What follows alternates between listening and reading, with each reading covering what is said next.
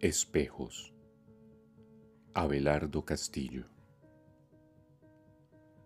Antes que yo, dos hombres han sentido el sagrado pavor de los espejos. No soy yo, es mi miedo lo que mido con estos dos, tan altos y tan lejos.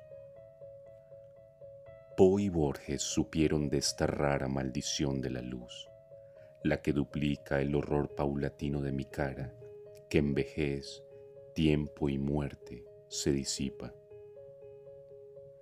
Dios debiera velarnos a estos jueces de la ruina del alma y de sus grietas. Ya es pecado morir, ¿por qué mil veces matarse entre cristales y aguas quietas? Por eso no hay espejos en mi casa. En la pared, un gran dibujo intenta fijar mi antigua cara el tiempo pasa y me asesina sin que yo lo sienta.